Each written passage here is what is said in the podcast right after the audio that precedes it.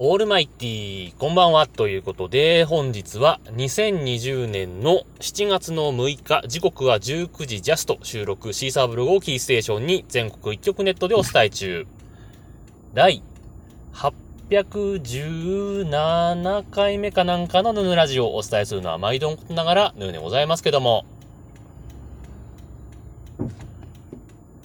えー、昨日ですね、えー、東京都知事選挙がありまして、えー、まあ、再選ということでね、小池百合子さん、えー、すぐ当確出ましたけどもね、えー、まあ、ツイッターなんか見てると、公約実現数ゼロだよねとかね それでも当選しちゃうんだみたいな話があったんですが、まあ、公約って何でしょうね。まあ、もちろん私はこれをやりますって言ってやるんですけど、なかなかね、え議会の人数とかでできないことだってもちろんあるわけですから、それはまあしょうがないと思うんですけどもね、えー、やると言ってやらない、うん、どうなんですかね。言ったって、多分東京都知事って忙しいじゃない？わかんないけど。わかんないけど多分忙しいじゃないですか。で、その中で、ね、例えば何ですか？えー、何々しますって言っても、なかなかすぐできるもんではないよね。で、まあもちろん、ね、その期間があるわけじゃないですか。都知事になれる期間っていうのがね、何年かに一回変わるわけですよ。その中であるっていうのはね、なかなか都議会との間に挟まれですよ。難しいとは思うけど、まあ、強いて言うなら、唯一達成したのは満員電車ゼロぐらいですか？まあ、怪我の巧妙というかなんというかね、コロナのおかげで電車スカスカになりましたんで、あれは唯一達成したというかね。まあ、そんなとこだと思いますけど。まあそんな話は置いといてですね。あの、この間ね、声優、スーパーの声優行って、えー、昼休みですよ。あの、お弁当持っててなかったんで、あの、適当なお昼ご飯を買って、えー、さてレジに並ぼうかなと思ってレジに並んだ途端ですよ。前に二人ぐらい並んでたんですけど、急に、あのー、花束をね、花束っていうか、なんつうの、あのー、お墓に行けるような、あの、お花ですよ。仏壇とかさ、え、に持ったおじいさんがね、現れて、あの、すいません、ちょっとこれ一個だけなんでさ、前並んでいいですかって聞かれたから、あ、いいですよって言ったら、なぜか、いい声だねって褒められましてね。まあ別に、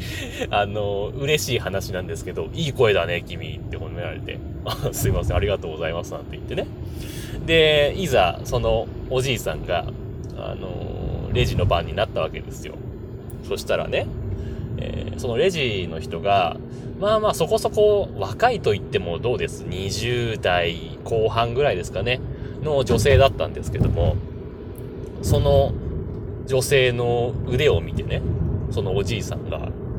いいね、彼氏にもらったのって言ったんですよ。そしたらね、自分もその腕見たらさ、あの、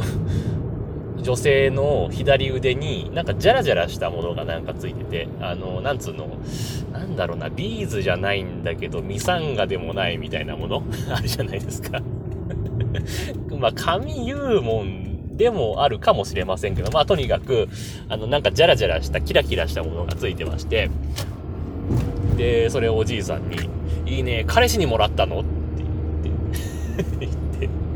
て、そしたらその女性が、まあ、彼氏いないですよ、そんなもらえないですよ、みたいな風にあしらってはいたんですけども、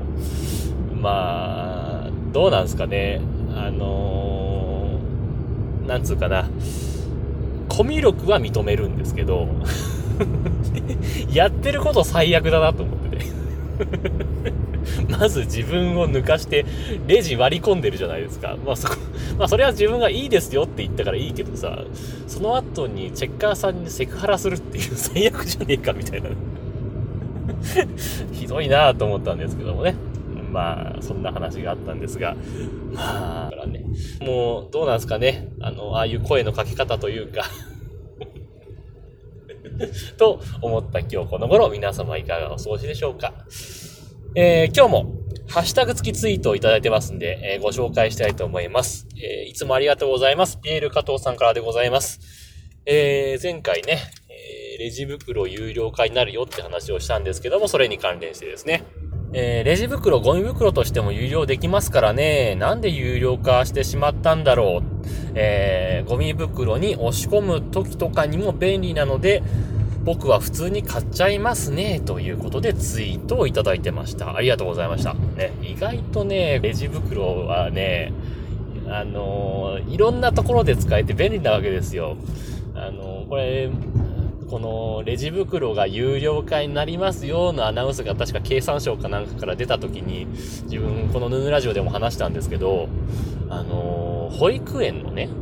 えー、おむつあの、子供を預けるときに、おむつバケツっていうのがあるんですよ。これね、あの少し前に問題になってて、その、おむつバケツを持ち帰るか否かみたいなね、そんな話を、まあ、結構匂うもんなんで、あの、都会とかでは電車通勤とかね、通園とかしてる子もいるわけで、それがまあ匂って困るから、縁側で処分すればいいのにねって話が話題になってる中、え、自分の住んでる自治体は、おむつバケツを持参して毎日洗ってこいっていう指示を受けるわけですよ で、そのおむつバケツの中に、レジ袋をね、かぶせてやれっていう話があるわけですよ。これ、レジ袋有料化になると困るなという話をしてて、まあ、このタイミングでまあなっちゃったんですけどね。まあ、このコロナのおかげで、まあ、買い物に行っても保育園に行かないので、レジ袋はある程度ストックはされてるんですけど、これ尽きた後どうしようと。レジ袋っていうか、まあ、ビニール袋を買うのって話になってくるじゃないですか。いや、必要は必要なんだよなと思って。まあ、この、これを機にね、例えば保育園のおむつバケツやめますよとかだったらいいと思うんですけど、ねえと思ってね。まあ、ちょうど、まあ、うちの子供も、だんだんおむつも取れてきたので、そんなに 必要はなくなってくるのかなって感じはあるんですが。まあでもね、ちょっと汚いもの触りたくない時とかさ、ビニール手袋ってうんですかあれ代わりに使えたりとかさ、ちょっといろいろあるじゃないですか。ねえ、てかさ、そんな、レジ袋のビニールゴミってビビたるもんだと 思うんだけど、どうなんですかね実際のところ。よくさ、あの、海岸線に打ち上げられた、どこぞこのゴミがいっぱいあるぞみたいなね、新潟県とか行くとさ、あるじゃない。あの 韓国製のボトルとかさ、あの、得体の知れない注射器とかさ、得体の知れない注射器は国内で使ってるものかもしれませんけども、まあ、とにかく、まあ、ゴミが上がってくるけどさ、袋？レジ袋が打ち上げられてるなんてことって、めったにないでしょ。大体なんかボトルとかさ、なんか、そういうパッケージ系じゃないですか。あんまないと思うんだけどね、と思ったりなんかしますし、まあ、そんなこと言うならね、例えば何、過剰放送を抑えるとかさ、なんかあるじゃないですか。もう海外ではね、過剰放送を抑えるような施策っていうのもいろいろあったりするけど、まあ、でも日本じゃ難しいのかな。やっぱこう清潔感っていうのもありますし、ね、あとなんか分ける文化もあるじゃないですか。ね、あとは、そうですね。あ、あそうだね。萩の月とかね。萩の月は過剰放送じゃなきゃダメですよね。あのー、まあ、贈答用というかね、あの、まあ、仙台メーカーですけども、まあ、まず外の箱があるでしょ？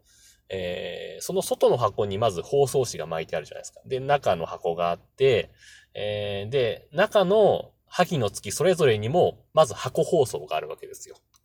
紙の箱のね。で、その中に、えー、っと、ビニールというか、なんつうの？えー、PP かなんかの袋が入ってて、さらにその中にまた袋が入ってて、えー、それを剥くと、やっと萩の月にと出会えるっていう楽しみ。楽しみ。まあ、楽しみはあるんだけど、やっぱりこう、この空気との干渉によって商品が崩れないっていうのもありますしね。まあ、袋を抑えたところでって思いますけど、まあ、ね、だんだんこう、地球温暖化とかさ、えー、ゴミがうんぬんとかって話もあるけど、でも、どうなんすかね。結局、このコロナのおかげでさ、オゾン層塞がったりとかさ、まあ、あるじゃないですか。中国側のね、工場が働かなくなって、オゾン層が塞がったとかいう話もね、あったりするし、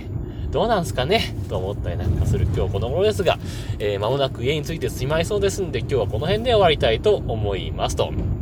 いうわけで、えー、皆様からのご意見、ご感想、ツッコミなどお待ちしております。メールは直接メールまたはメールフォームから送ってくださいと。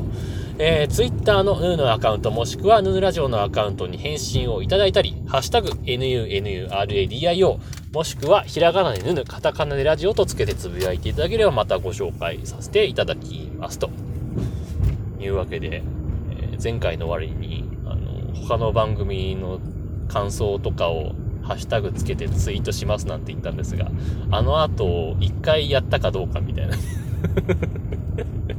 やばいなと思ってるんですけど、まあ、あのー、仕事中じゃなきゃできないので逆にね、休みの日とかできないんで、仕事中のできる時にしかできないので、これはね、あのー、自分の気分なんだなと。たまたまそのかけるタイミングにその番組を聞いてなかったんだなと思っていただければ幸いでございます。かける時には聞きたいと思います。というわけで今日はこの辺で終わりたいと思います。さようなら。バイバイ。